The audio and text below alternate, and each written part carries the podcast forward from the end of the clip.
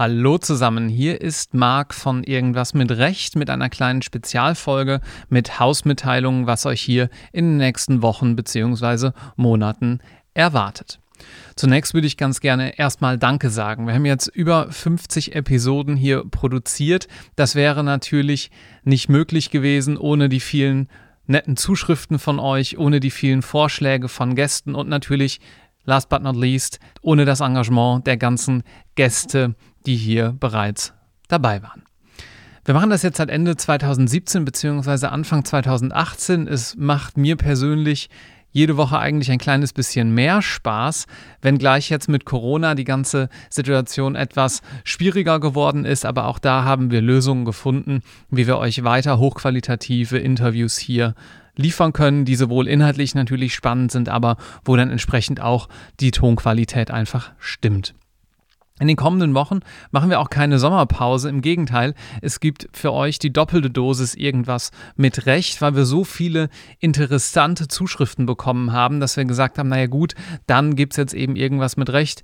Vorübergehend, weil wir das nicht das ganze Jahr aufrechterhalten können. Aber wie gesagt, erstmal für die nächsten sechs Wochen einmal pro Woche.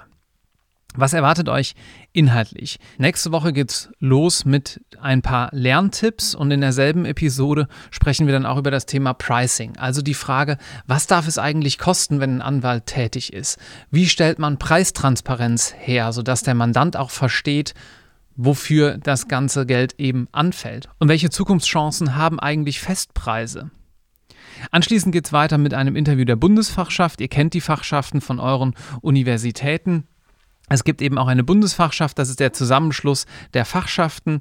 Ähm, da habe ich mit dem ehemaligen Vorsitzenden gesprochen, auch sicherlich ganz spannend. Gefolgt dann von einem Interview mit Talent Rocket, habt ihr bestimmt schon mal gehört, Karriereportal für Juristinnen und Juristen. Da gibt es ein paar Hintergründe, was Sebastian von Glan eigentlich dort genau macht und wie er mal dazu gekommen ist. Ist nämlich von der Ausbildung her auch Jurist, sodass er eben auch irgendwas mit Recht macht.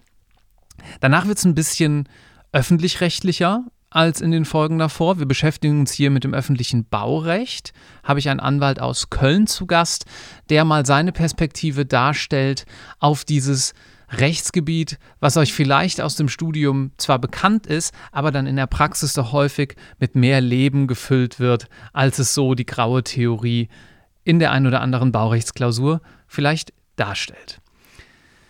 Danach wird es spannend mit einem Notar aus Hamburg. Äh, Jens Jeb, ähm, Notare am Rathausmarkt in Hamburg, hat sich auch viel mit der Juristenausbildung beschäftigt, hatte einige interessante Vorschläge.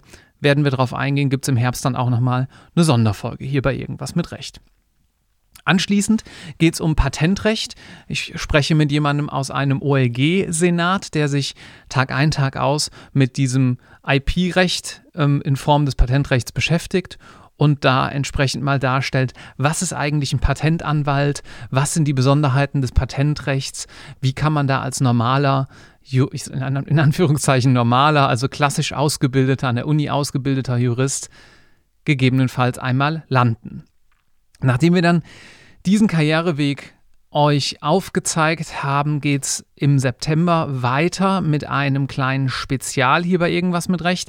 Es sei noch nicht allzu viel verraten, so viel Tease muss sein. Es wird aber um das Thema Lernmotivation gehen, ähm, denn wir wissen natürlich, dass ihr gerade es relativ schwer habt, für die Klausuren zu lernen, fürs Staatsexamen zu lernen, denn ihr sitzt noch immer zu Hause vielerorts finden die Vorlesungen noch nicht in der Universität statt. Das wird auch im Herbstsemester, jedenfalls hier in Köln, nur sehr beschränkt der Fall sein können, so wie es gerade aussieht. Insofern geben wir euch mal natürlich kostenfrei, wie immer, ein paar Tipps und Learnings an die Hand, wie ihr euer eigenen Alltag besser strukturieren könnt, wie ihr euer eigenes Lernen besser strukturieren könnt und wie ihr am Ende des Tages dann auch eure Ziele erreicht. Vorab kann ich schon mal auf die reflexive Praxis hinweisen. Das ist ein super Angebot, was ein ehemaliger Kollege von mir am Kompetenzzentrum für juristisches Lernen und Lehren in Köln mal ins Leben gerufen hat.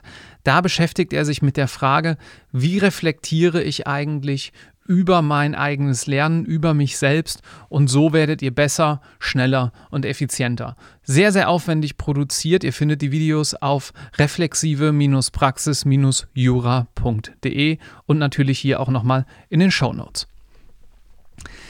Wenn ihr das Ganze nicht verpassen wollt, was ich jetzt gerade so angekündigt habe, dann folgt uns doch gerne. Wir haben jetzt mittlerweile auch eine neue LinkedIn-Page. Da freuen wir uns, wenn ihr uns dort folgt. Ist vielleicht auch ganz spannend, weil der ein oder andere Anwalt und Gast aus unserer und natürlich auch Professoren, ja, also ist nicht auf Anwälte beschränkt, und Gast aus unserer Serie hier dort eben auch ähm, digital rumhängt, äh, sag ich mal.